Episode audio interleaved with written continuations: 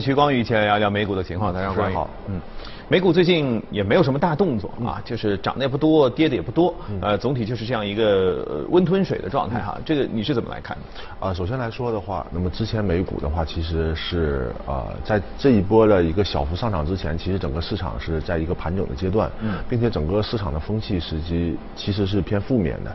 由于美国的整个疫情的一个再度上升，那么市场其实对于投投资者对于整个市场其实相对来说比较悲观的。嗯。那么在近期的话，其实又出现了新的啊触发性的一些因素。嗯。那么使得美股的话，其实又重新有了小幅向上的一个动力。嗯。那么也就是说，之前我们说的，嗯，美股缺乏动力。那么，那么有新的动力以后的话，美股在延续了这一波上涨。那么主要有几个原因的话，一个是，呃，民主党拿下了这个。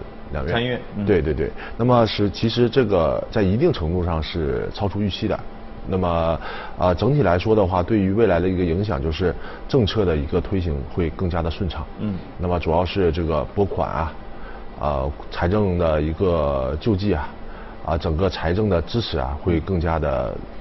顺畅，嗯，那么整个市场预期其实是非常稳定的。那么在呃未来的话，那么这无论对于整个美国的一个经济，还是未来美国的股市的话，都是出现了非常明显的利好。那么首先一点的话，就是说我们可以看到，呃，在这种疫情上升，那么。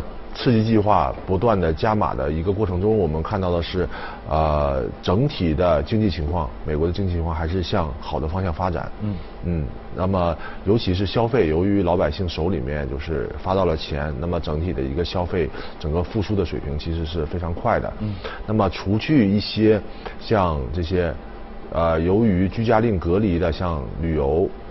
然后这些度假的行业，那么再次受到比较大的一个影响的话，那么其实，在新的一轮的呃疫情的爆发，那么对于这些消费啊，其实没有上一轮在去年的三四月呃三四月份啊这个时候来的影响更加剧烈。所以说，从这点来说的话，这是为美股提供了这一轮的一个上升动力的一个原因。另外一点的话，就是说，呃，在这个民主党拿下两院以后。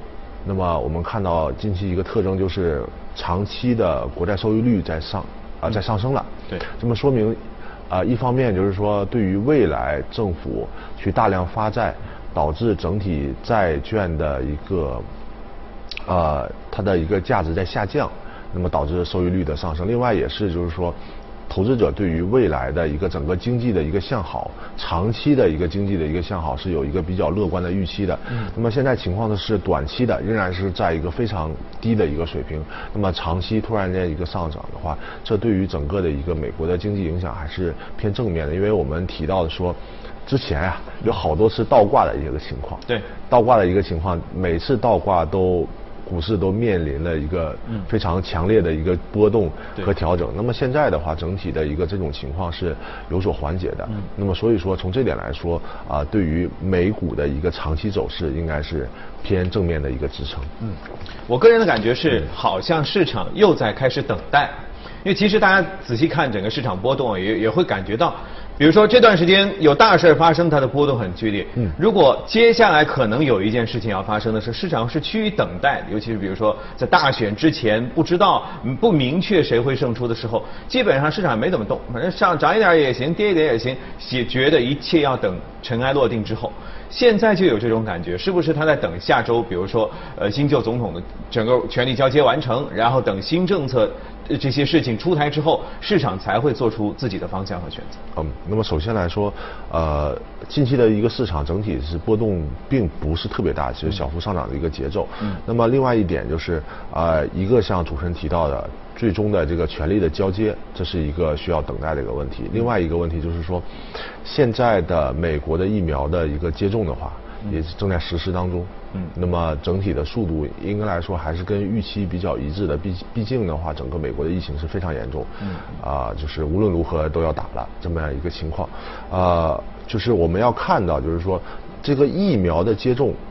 由于，然后再过一段时间啊，渐渐的天气开始转暖以后，对于整个疫情的影响，能不能从现在差不多每天挣二十万例的水平，有一个特别明确的一个拐头？对，这是我们也是要等待的一个问问题。就是说，其实从目前的美股的就是不能说这个资金宽裕啊，就发水量的情况，嗯，美股绝对不应该只涨了这么些，嗯嗯，不不应该只涨了，就是在现在这种波动范围之内，就是说从目前的这个资金量来说，美股的话，要不是遇到了整个的一个。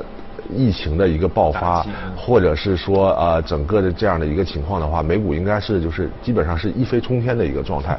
所以说现在还能保持这样的一个平稳，那一定是上面的负面的东西一定是非常多的。如果说在现在的水位，再加上如果未来的疫情有一个特别明显的一个缓解，并且整个的一个全季交接的话是比较顺利的话，那么在。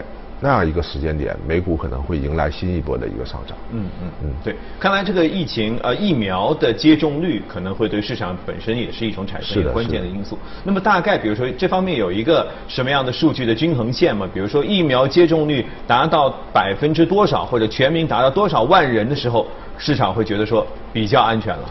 呃，我我个人也不是这方面就是专家，但是就是说，如果说这个疫苗就是能够接种到一个比较高的一个水平的话，其实我更希望看到的是一个结果，因为从目前我们的理解的话，如果没有疫苗的话，整个美国的疫情那只能会由于季节的因素缓解，但是很难控制得住的。其实现在这个这个是应该达成共识的。但是如果就是说这个疫情有超预期的一个下跌。那么这一定是就是疫苗在当中起了非常非常核心的作用。同时的话，我们再去认认证，就是说看一看数据，这个美国的疫苗打到的比例能达到多少？嗯。那么也一方面就是在这个比例的上升当中，如果疫情是有所下降的，我们就能看到啊，如果作为一个不是专业人士，嗯，一个普通的投资者或者普通一个民众也能感受啊，这个疫苗应该是起到了明确的一个作用，这是我们希望看到。那么这个对于整个市场也是有相对来说比较。正面的一个影响，嗯，但是现在是其实是，嗯，像主持人提到的，整个市场的话是缺乏新的动力的。那么像这个民主党及接管两院这样的一个事情的话，可能是短期的一个炒作以后的话，后续又会趋于平静。那么现在市场其实也并不能像就是我们看到这样风平浪静，说一点风险都没有。那么有几个因素，其实投资者要还是要重点关注一下。第一，企业业绩没有明显好转，估值还是高。是的，估值非常高，那么就怕有超预期的一些负面新闻出来。嗯，那么另外一点就是，一个不好的现象是低价股开始反弹，就是我们看到市场里面 现在有很多低价股啊，就是非常便宜的个股，之前都是常年不动的，因为在美股市场里面是一个非常成熟的一个市场，低价股是没有人去炒的。嗯，那么在近期出现了百分之十。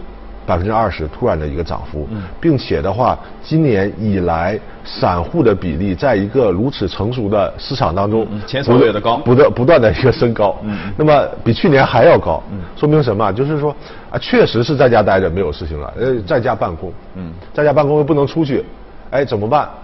哎，又收到了钱，嗯嗯，有些确实是也开始投入到股市当中，这散户比例在增高。那么这其实对于一个成熟市场来说，并不是特别好的一个一个现象。就是说，我们可能觉得长期美股应该是没有问题，但短期这有一些指标可能预示着，哎，短期是不是美股走的有点相对来说比较远了？那么另外一个指标就是我们看二十日的均线，啊，两百日的一个均线，现在百分之九十的个股。都处在两百日均线的上方，嚯，嗯，就是我们有一句话叫做这个，盛极了必然会向另外一个方向转型，嗯嗯，就涨多了它就是要跌的。那如果说百分之百的个股都在一个均线的一个上方，嗯，显然是那其实如果从技术来讲的话，也就是说所有的个股乖离率。对于两百日均线都在上方，那么这个时候其实是在一定程度上跟我们说啊，这个市场可能短期内嗯走的比较远了，那么这也是投资者需要关注的一个比较重要的一个点。嗯，明白。